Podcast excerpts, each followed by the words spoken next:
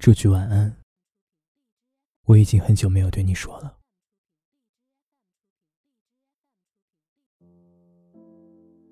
其实那天我从很远的地方就看见了你，我追着你的背影，走过了好几个路口，看着你等完红绿灯，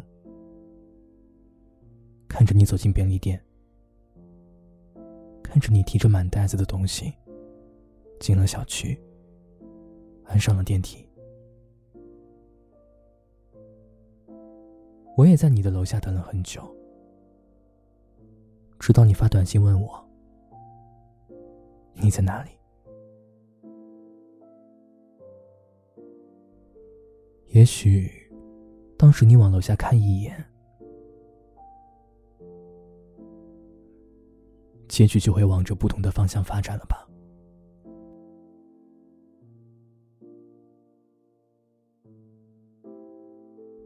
看，我说了多少遍？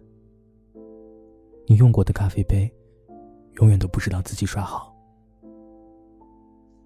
我给你的冰箱又囤了很多蔬菜水果，你要记得吃完。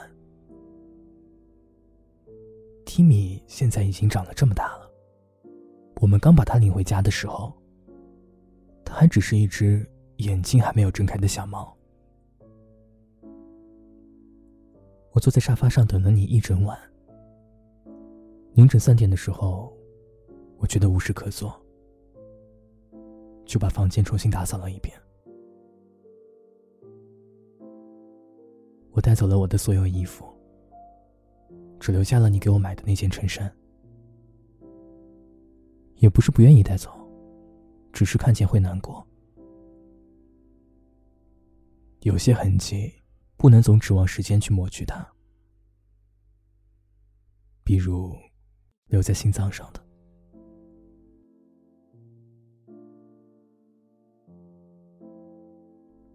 你满身疲惫的回到家，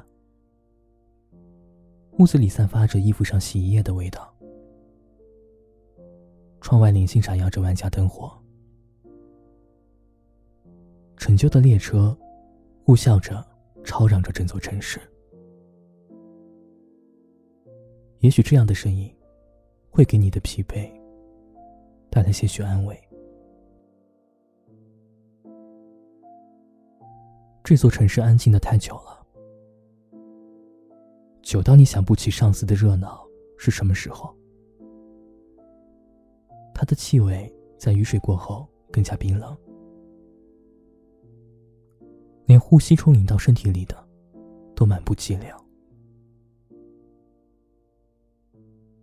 天黑以后，地铁站人影重重，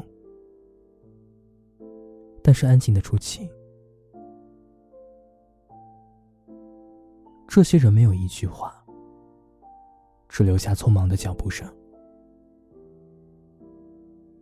你很奇怪，但是也逐渐融入到了他们之中。太安静了，你呼出了白色的雾气，说。这里太安静了。可是后来你也知道，其实四周也是吵嚷的，只是身边没有人在陪你说话。我关上门之后想了又想，总觉得离开之前应该给你留下一样属于你的东西，但是不知道要留下什么。我已经很久没有对你说过晚安了，所以，还是把最后一句晚安再一次说给你听吧。